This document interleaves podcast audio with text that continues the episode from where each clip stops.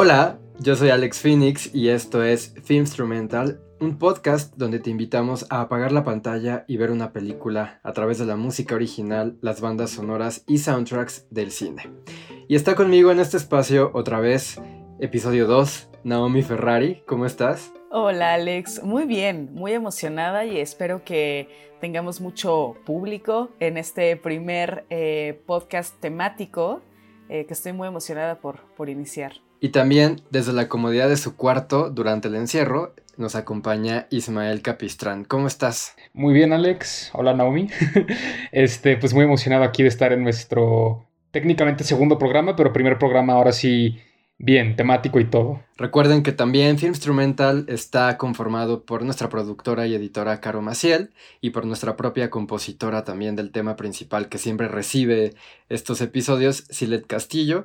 Y como bien dicen, eh, el día de hoy ya nos toca dedicarnos a un soundtrack, bueno, a dos de hecho, y a discutir compositores más en forma, más orientados a una temática. Y creo que elegimos muy bien y muy sabiamente dedicar este segundo episodio de Film Instrumental a una película. Ya les dije que vamos a hablar de dos, pero quiero empezar con esta porque es la que le da más forma y pretexto a esta discusión en la que vamos a entrar. Y creo que es una película que causó todo un eh, furor y toda una semana incluso de memes, de comentarios en internet, de tweets, yo veía inundado Twitter de apreciaciones y discusiones sobre la película. Y bueno, no es para menos tratándose de la casa productora que es y de la casa de animación que es y sobre todo de la temática. Por supuesto, estoy hablando de la película número 22 de Pixar, Soul.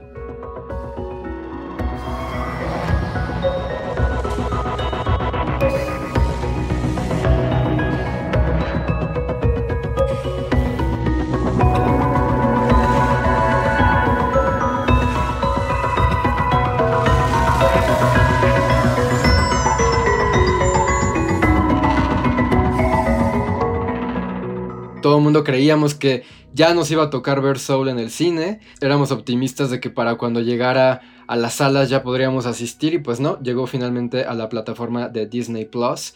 Y yo he de confesar que nada más eh, me registré, ¿qué, te da? ¿10 días de prueba? ¿7 días? Y la, la cancelé, yo nada más quería ver Soul en realidad. Y yo la esperaba muchísimo, más que por ser un fan de Pixar, que sí me gustan algunas de sus producciones.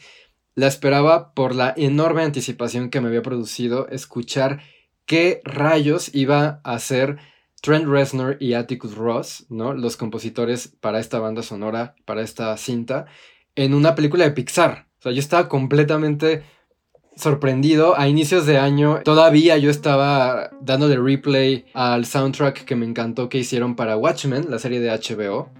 Y yo decía, bueno, son seres tan oscuros y se han caracterizado tanto estos rockstars y estos grandes íconos del industrial por entregarnos soundtracks y scores originales, pues muy en la vena justo de, Nine Inch Nails, del proyecto musical de Trent Reznor, ¿no? Que es esta carga de sintetizadores muy duros, de tomar lo más áspero del rock y lo más áspero de la electrónica y yo decía, ¿cómo van a hacer un score de Pixar? Lo más experimental que yo he escuchado en Pixar es Thomas Newman, ¿no? Que es uno de mis compositores favoritos y que al menos en Finding Nemo y en Wally trajo esta música muy ambiental, ¿no? Muy, muy textural que de pronto él tiene, pero de todas formas seguía sonando a Pixar. Yo decía, ¿qué rayos va a ser Trent Reznor y Atticus Ross ahora y yo creo que no decepcionaron lo más mínimo. No sé ustedes qué piensen.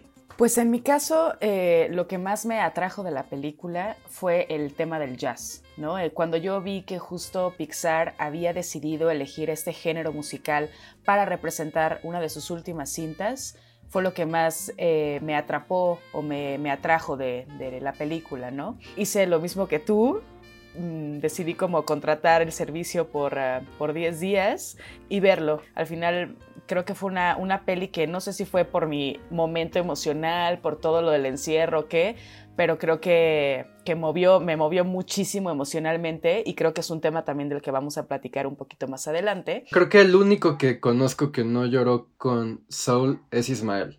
Bueno, no, sé, no me consta. a ver, cuéntanos, Isma, ¿qué te pareció a ti? No, a mí, a mí me gustó mucho la película.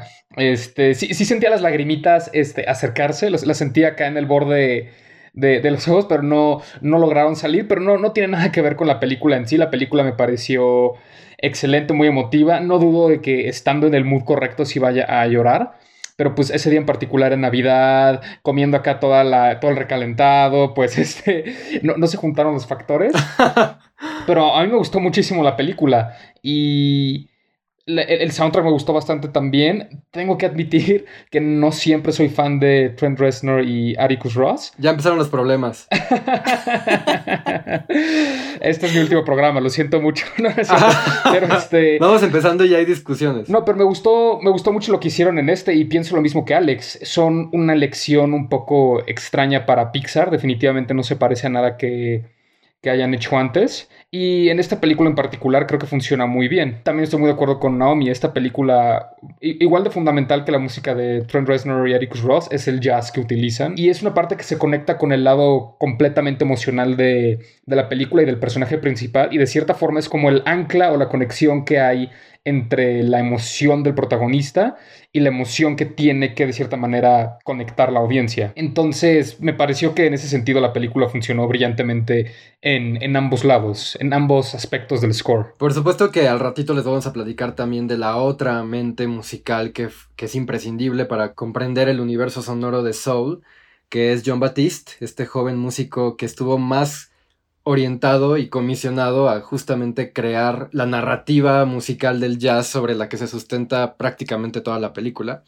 Pero he de decir que a diferencia de, Ismael, yo sí soy hiper fan de Trent Reznor y Atticus Ross, no de Nine Inch Nails, de Trent Reznor y Atticus Ross versión compositores para cine, que justo me parecen un excelente ejemplo de esta nueva camada, por decirlo así, nueva generación de músicos que inician en el rock, en el industrial, en la electrónica, en otros géneros, ¿no? Underground incluso, y van dando el paso, van desdibujando esta línea del compositor a la John Williams a lo mejor, ¿no? Pensaríamos un poco más de, estas leyendas vivas ya ahora de la vieja escuela, ¿no? De la composición musical o a lo mejor que pensamos en un compositor de cine más formado en una eh, condición académica y yo creo que cuando vemos, por ejemplo, yo de inmediato pienso, además de Reznor Ross, pienso en Tom York, ¿no? El trabajo que hizo hace dos años para Suspiria, después de ser este icono del rock alternativo en Radiohead. Pienso en Mika Levy, una de mis compositoras favoritas,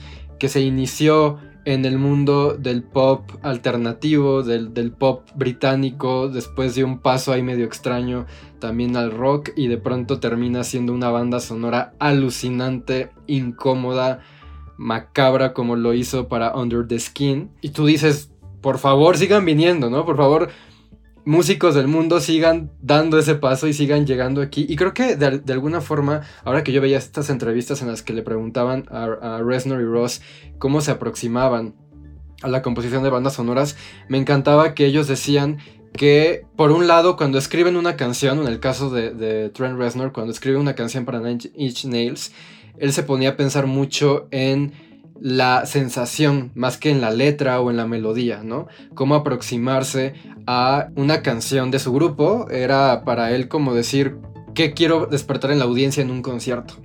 Pero cuando le tocó por primera vez hacer un score, decía, ¿cómo rayos voy a hacer la música de, o sea, una pieza que acompaña a un personaje caminando de un cuarto a otro? O sea, fue como que él dijo, ¿qué, qué manera tan obtusa y tan rara de pensar la música? O sea, sé escribir una canción pero no sé escribir un, acompañamiento musical para alguien que va caminando, ¿no?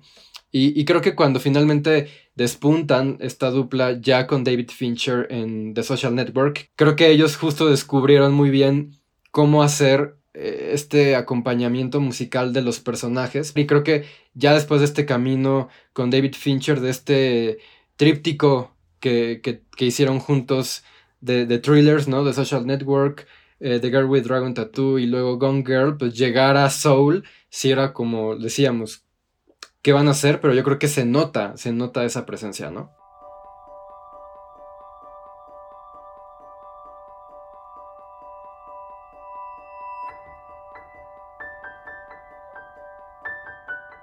justo me gustaría hablar de, de también de Pete Doctor, que es este director, ¿no? Como, pues no sé, creo que ha sido de Pixar uno de los directores que ha puesto sobre la mesa eh, temas como más adultos o igual un poquito más complejos, ¿no? Eh, de, pues de analizar, tal vez, ¿no? Normalmente cuando hablamos de, de películas de Pixar, pues sí, hablamos de películas que van dirigidas hacia un público infantil.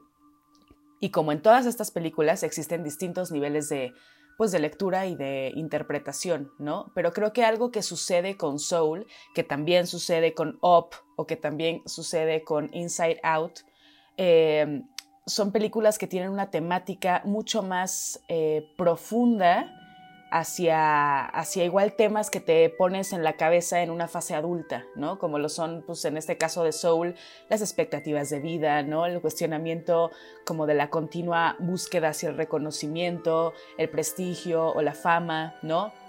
La vocación, tanto, tanto peso tiene igual hasta el punto de, olvidarte de las pequeñas cosas disfrutables de la, de la vida, ¿no? De, de, todos los días. También, pues, este, este tema que han hecho bastante polémico entre la vida después de la muerte o qué hay después de la muerte, ¿no? Porque también creo que hay una representación espiritual dentro de la película y esto lo vemos también a través de las figuras de las almas. Pero también hace como referencias intelectuales que son muy precisas, ¿no? Como que de repente ahí el guion medio coquetea con la figura de Young.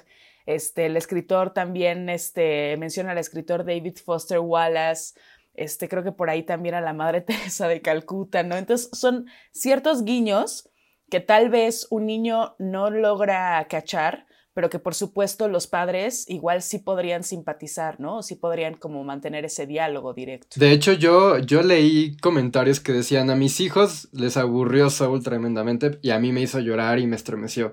Y definitivamente es algo que hablábamos antes de, de hacer este programa, que se siente definitivamente como la película más adulta, ¿no? Creo que Pixar siempre se ha distinguido por ser una de esas películas animadas que podías ir a ver con tus papás y no se aburrían, ¿no? O, generalmente no se aburrían, y que además creces y por ejemplo nosotros o, cercanos a mi generación, bueno, yo un poco más grande que ustedes, vimos Toy Story, crecimos con Toy Story y prácticamente ver Toy Story 3 o Toy Story 4 en salas era estar rodeado de gente de tu edad, no de niños, ¿no?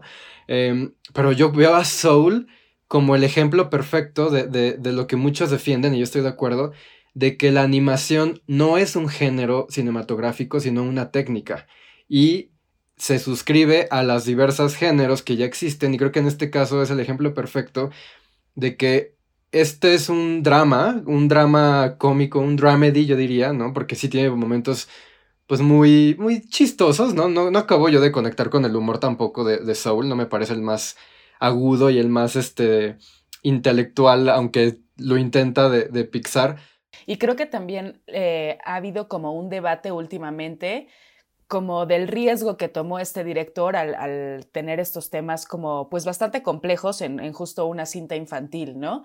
Pero recordemos que, por ejemplo, esto que dices, Alex, que me parece súper pertinente decirlo, la animación no es un, este, no es un género, sino una técnica, ¿no? Y lo vemos en Pixar, pero también lo, lo vemos con, con estudios como, como Ghibli, ¿no?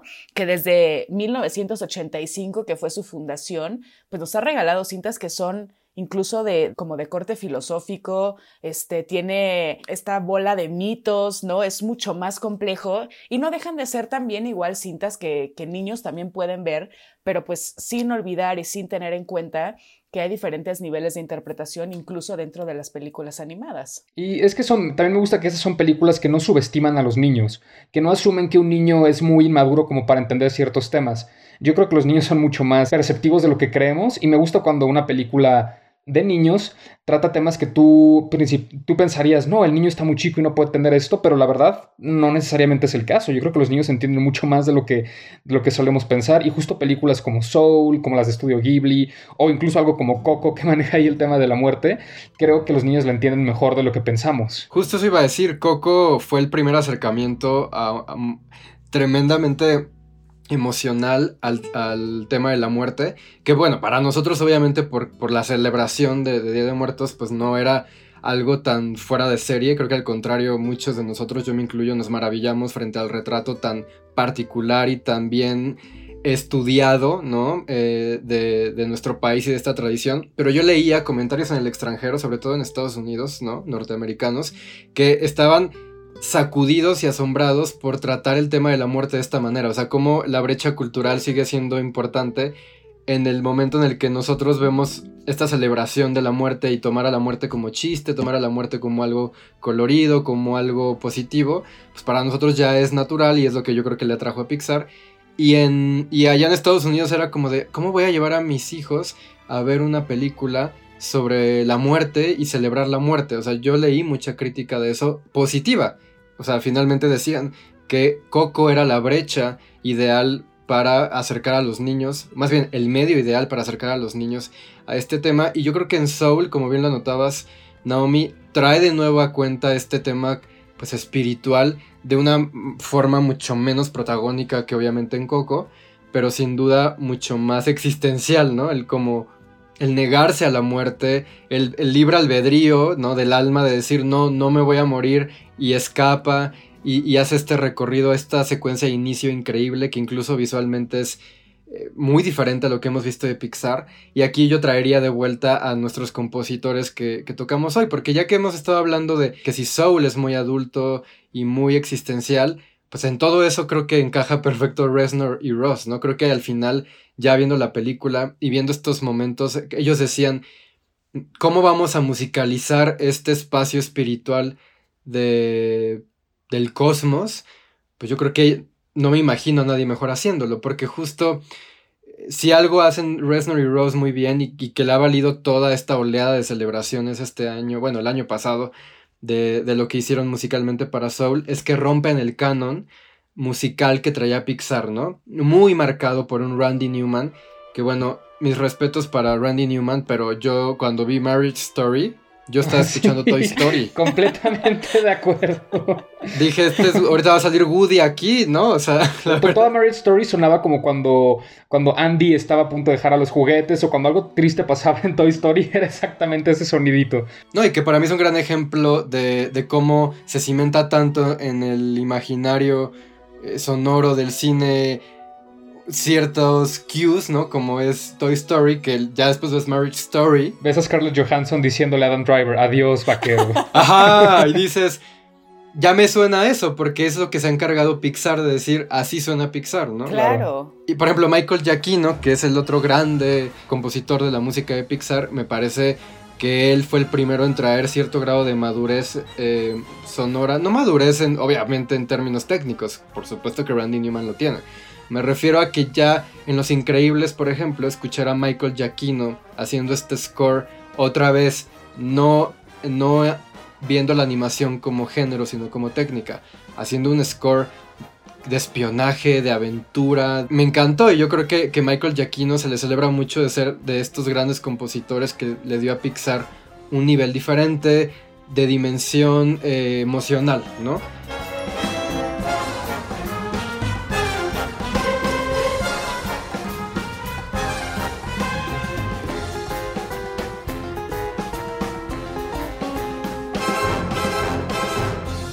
Aunque con Trent Reznor y Atticus Ross en Soul vimos algo igual y más familiar, precisamente con Fincher este mismo año que salió Soul, sacaron la de Mank, que fue algo completamente diferente de lo que ellos habían hecho antes. Exacto, creo que uno de los, de los retos que ellos comentaban en distintas entrevistas es que, bueno, justo a la par de que estaban haciendo Mank, también estaban haciendo Soul. Y en Soul, pues evidentemente nunca habían colaborado todavía con este, con Pete Doctor. Y uno de los grandes retos fue que tuvieron que producir muchísima música. Ellos dicen que cerca de música para seis películas distintas, porque en la parte de animación, ellos inicialmente recibieron una secuencia de storyboard no animada con la cual trabajar. Eh, y después de unos cuantos meses, de repente los personajes que habían visto en esa secuencia y para la cual ya habían producido música, resultaba que ya no estaban, ¿no? O simplemente las duraciones de esas escenas ¿no? Habían cambiado y ahora en lugar de ser tres minutos duraban 20 segundos, qué sé yo, ¿no? Entonces sí fue como esta adaptación a tener que componer para un proceso creativo distinto como lo es la animación, ¿no? Y en el caso de, pues, de Mank, ya tenían eh, esta parte de que habían colaborado con David Fincher antes y me acuerdo mucho de haber leído esta entrevista de ellos dos y decían, bueno, es que David Fincher siempre es una prioridad, ¿no? O sea, y creo que algo que, ellos también este, resaltaban mucho de trabajar con este director es que él tenía el panorama, digamos, completo, ¿no? O sea, él sabía exactamente qué es lo que quería para su película, lo cual no significaba que no es como que no, le diera, no les diera eh, libertad creativa para hacer su trabajo, pero si no coincidía con lo que él quería, pues sí se ponían ahí a colaborar y a corregirlo hasta que estuviera como Fincher lo quería, ¿no? Claro, tenía una visión muy específica. Y pues ahí el trabajo del, director, del compositor es ayudar al director a llegar a esa visión. Que no quiere decir que muchas veces el director ni siquiera sabe cómo llegar a esa visión. Ahí es donde puede ayudarlo el compositor y los otros creativos, pero, pero claro, ¿no? El punto es llegar a esa visión y no desvariar. En una entrevista que, vi de, de Reznor y Ross, me encantó cómo lo pusieron. Fincher no hace micromanagement, hace empowerment, ¿no? O sea, no es este jefe este que muchos conocemos, ¿no? De, de, ser este que quiere manejar hasta la mínima decisión que tú tomas de tu rubro del que tú conoces, pero sí te empodera, ¿no? O sea, es lo que dicen Reznor y Ross. Fincher nos empodera y además a estas alturas ya cuatro películas juntos, ¿no? Nos empodera a conectar con la historia que él tiene muy claro y muy preciso, ¿no? Canónicamente y meticulosamente diseñada en su cabeza, en el guion y en todos lados, y, nos, nos, empodera a guiarnos hacia allá. Y ahí es cuando entra este reto creativo de ellos mismos dicen, bueno, no sabemos ni cómo sonar, si sonar como Bernard Herrmann en la época, o si sonar como el género Big Band, o, o no.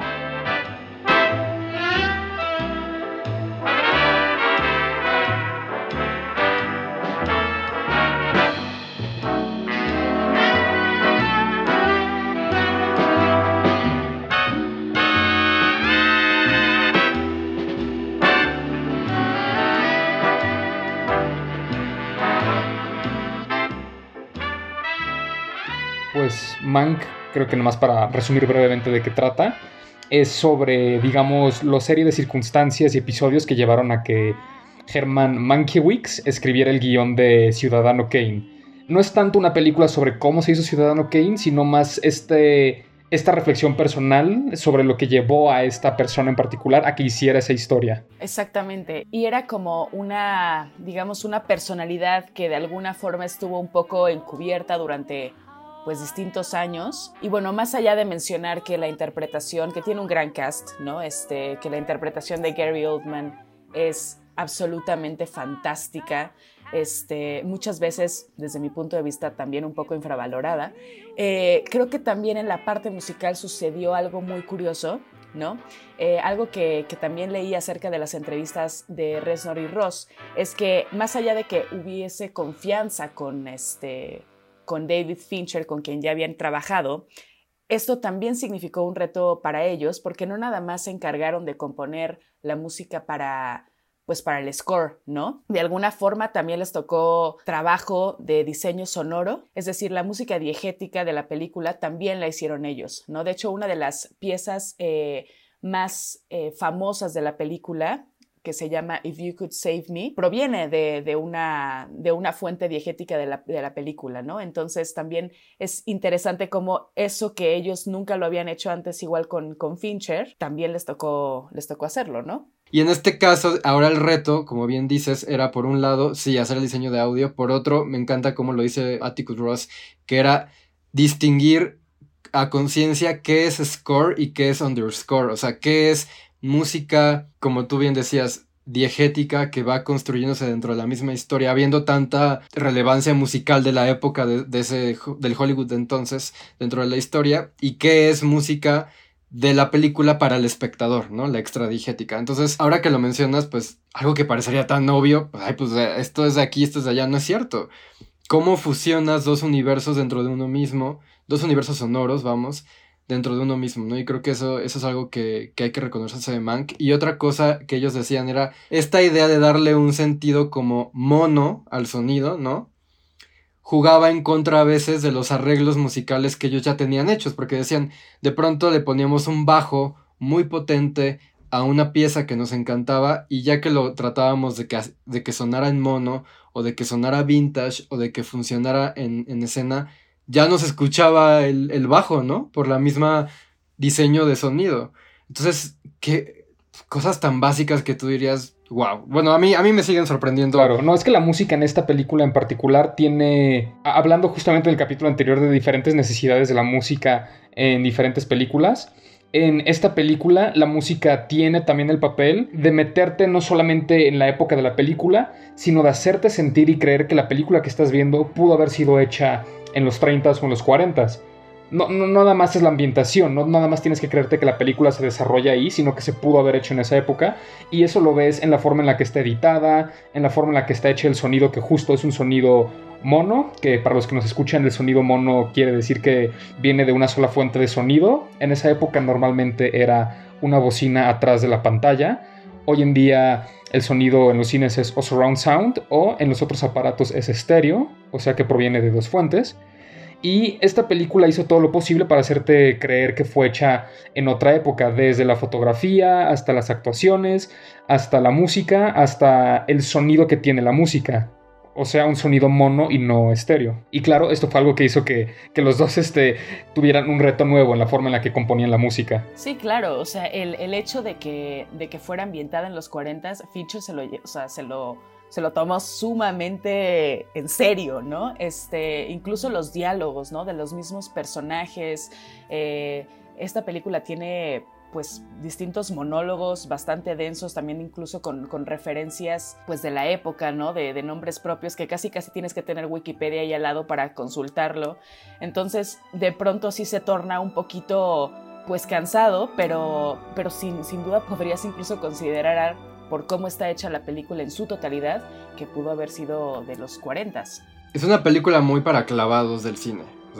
Y, yo hasta encontré un video de 50 minutos de la guía para comprender Mank. O sea, quiere decir que te tienes que echar primero una película de 50 minutos en YouTube para entender Mank y luego verla o al revés y terminas viendo ahí cuatro horas de película para entender una de dos, ¿no? Eh, pero, pero bueno, sí me parece una película muy erudita en ese sentido y que tiene una conexión muy particular y creo que, ahora que también mencionaban el tema del sonido, eh, tú decías de, cómo, por ejemplo, una máquina de escribir, ¿no? Que me parece que es lo que, es, lo que entra como elemento también a, a jugar las veces de instrumento musical, bueno, eso siempre me parece una genialidad. A mí me recuerda a lo que hizo Michael Kamen para la película de Brasil, de Terry Gilliam, en que el tema principal de Brasil justamente son unas máquinas de escribir que empiezan como a, volverse en estos sonidos latinos, ¿no? Y, y me recordaba un poco justo como parte de la creatividad musical en una banda sonora también es hasta hacer esto, ¿no? O sea, tomar elementos de la vida cotidiana y darles un sentido, una dimensión musical.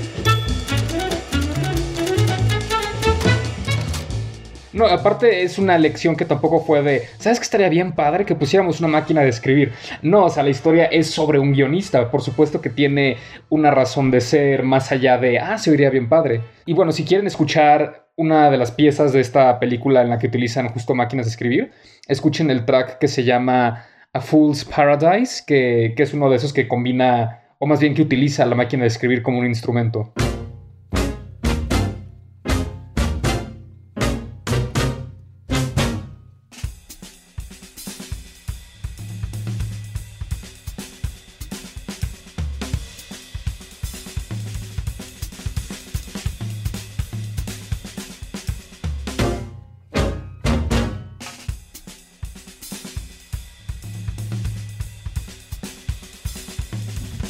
Ahí quiero volver un poco a Soul, ¿no? Y a hablar de John Batiste, que es este músico súper joven, tiene 34 años, eh, que es el responsable de darle la personalidad jazzista, ¿no? Jazzística o como se diga, a esta, a esta cinta de Pixar que yo pues inicialmente es lo que yo me esperaba que iba a ser Reznor y Ross, ¿no? Cuando dijeron van a ser Soul y va a ocurrir en, en, un mundo, bueno, va a seguir la vida de un profesor de música frustrado que toda la vida ha querido ser músico de jazz, pues yo dije, eso lo va a hacer Reznor y Ross y es lo que quiero escuchar. Oh sorpresa, eso fueron a, eso fueron a hacer a, a Mank, pero acá en Soul lo hace John Batiste, que además es el líder de la banda de uno de mis programas nocturnos favoritos, que es The Late Show with Stephen Colbert, y que además ha trabajado con artistas de la talla de, fíjense, Stevie Wonder, Prince, Willie Nelson, Lenny Kravitz, o sea,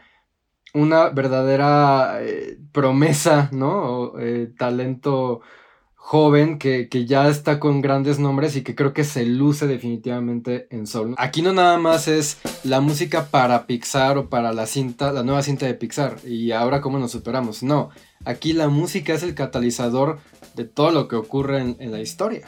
Y me parece interesante porque siento que John Batiste merece el mismo nivel de reconocimiento que Atticus Ross y Trent Reznor por el soundtrack. incluso me parece que en la composición hicieron ellos, eh, hizo él este no sé si exactamente la mitad eh, del soundtrack es jazz y la mitad es música de ellos, pero sí un porcentaje muy muy alto.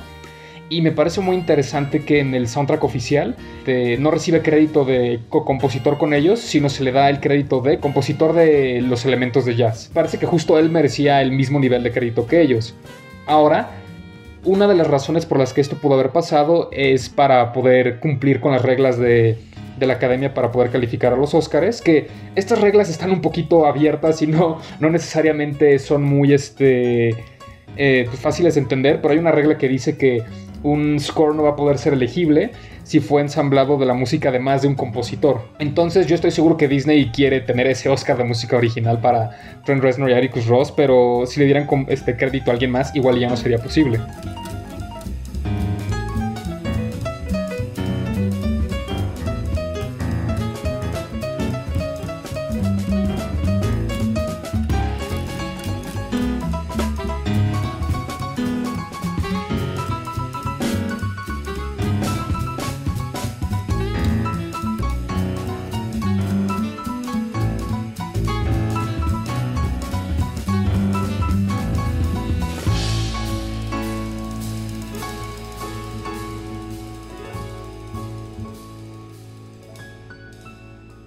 Sí, a mí me gustaría hablar en cuanto a, John Batiste, ¿no? Eh, yo estoy de acuerdo contigo, ¿no? Creo que merece exactamente el mismo crédito que Atticus Ross y, Trent Reznor, pero incluso me gustaría como resaltar esta parte en la cual él, siendo conocedor del género del jazz, él dedicándose a eso, incluso también Soul fue un reto, porque algo que le dijo Doctor es, quiero que cualquiera que escuche jazz, ya sea desde un principiante, o a un conocedor del género, o sea, lo hagas conectar de forma extremadamente profunda con la película, ¿no? Entonces algo que decía Batista era, bueno, pues es que ese es mi objetivo como músico en la vida, ¿no? Que cualquiera pueda conectar con una, con una pieza musical compuesta por mí. Y, este, y algo que, realizó eh, este personaje fue, bueno, reunir a una banda, pero tanto de músicos, digamos ya de antaño, experimentados y mayores, eh, pero también a jóvenes, ¿no? A jóvenes que estaban iniciándose en el género del jazz.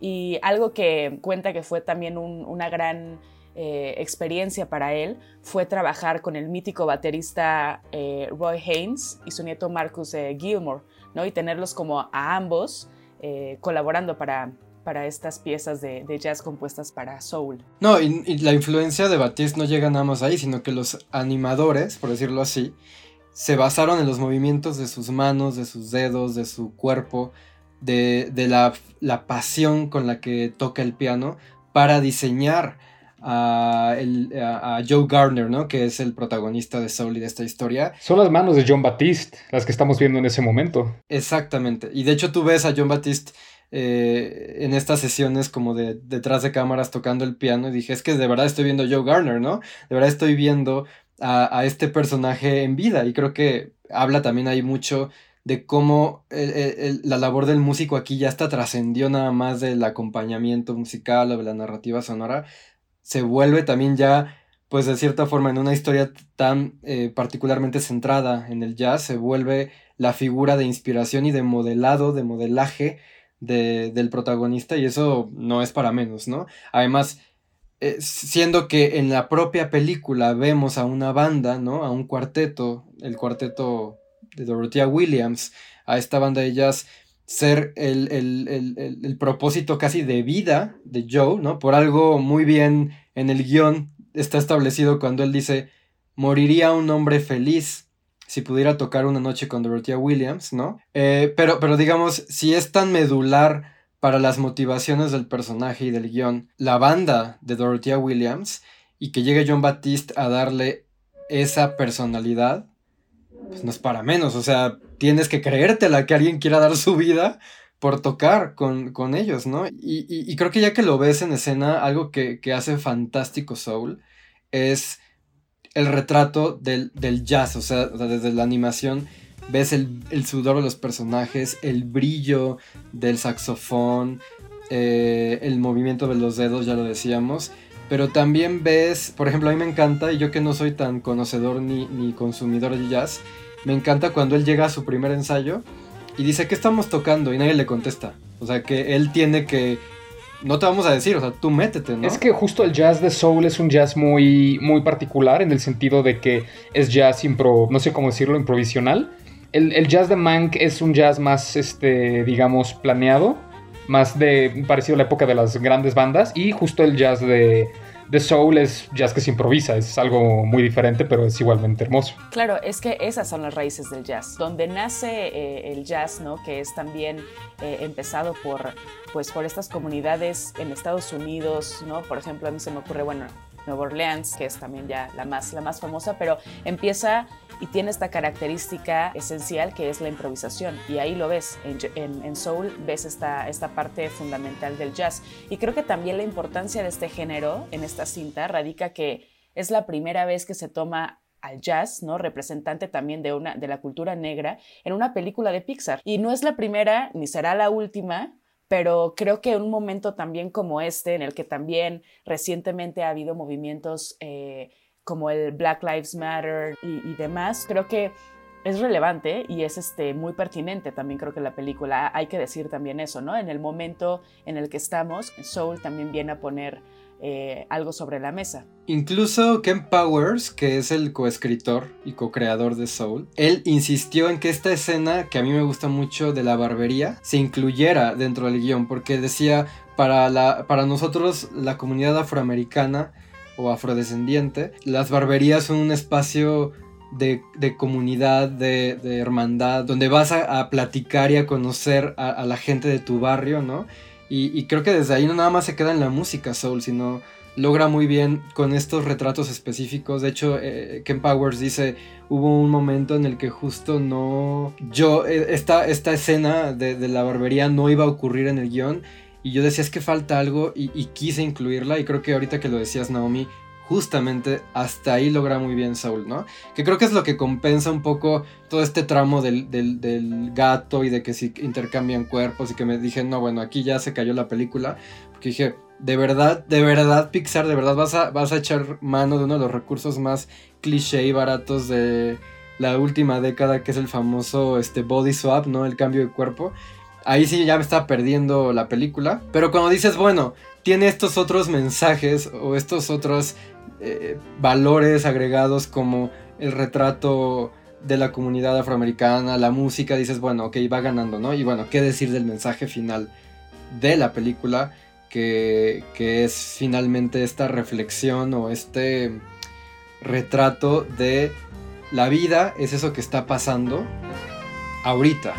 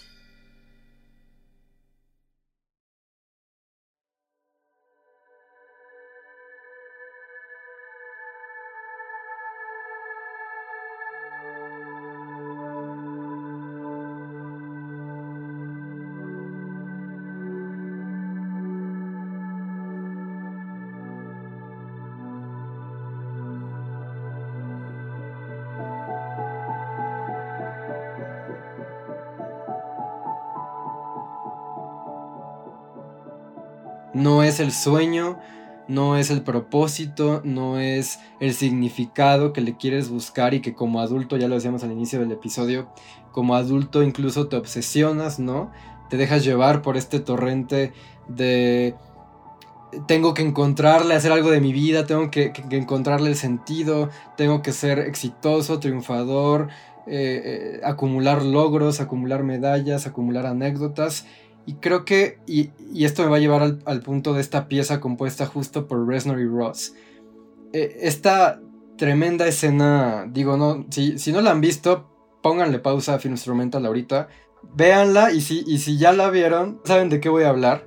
Así que spoiler alert, ya, ahí está. Yo, yo les digo, yo ya me, ya me, ya me estaba perdiendo Soul, yo dije, como que a dónde va esto, o sea, con qué me van a resolver este el gran, la gran crisis existencial de la película, que plantea la película. A ver, a ver Pixar, porque creo que eh, Pete Doctor lo hace muy bien en, Inside Out.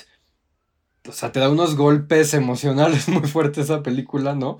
y, y, la forma en la que revalora la tristeza, ¿no? Como, como una emoción necesaria en, en la conciencia humana yo decía, a ver con qué va a salir ahora Soul, porque la verdad es que me está perdiendo un poquito la película. Esta parte en la que él se sienta al piano, una vez más la música siendo el canal, el vehículo para la conexión espiritual, emocional y, en este caso con el mensaje de la película. Se sienta al piano con esta colección de objetos como de tótems, ¿no? Que 22, el alma que, que ocupó su cuerpo, el cuerpo de Joe Garner por el gran tramo de la película, eh, pues va rescatando de, estas trivialidades o de estas experiencias aparentemente inocuas y anodinas de la vida de Joe y las pone ahí frente a él y se da cuenta que, que, es, que son esas pequeñas cosas cotidianas las que hacen de su vida única. Bueno, yo ahí ya, ahí creo que es cuando empecé a quebrarme y dije, ok, ¿no? Y, no es gratuito, no solo por lo que estamos viendo en escena, sino porque en ese instante entra la pieza compuesta por Reznor y Ross que se llama Epiphany. Justo es lo que Joe Garner vive en ese momento, una epifanía. Es la pieza muy Pixar, ¿no? La pieza que te hace llorar, la pieza que es como el opening de Up, ¿no? Em, o, o, los tramos más más agridulces de Finding Nemo o Define Dancing de Wally. Yo creo que Epiphany es la joya de la corona para mi gusto de este score porque es la pieza que te va a hacer llorar, pero no por una manipulación emocional, sino porque la verdadera revelación, la verdadera epifanía de esta historia es que la vida es eso que pasa todos los días, las pequeñas cosas que aprendes a apreciar y no nada más lo que sueñas que sea.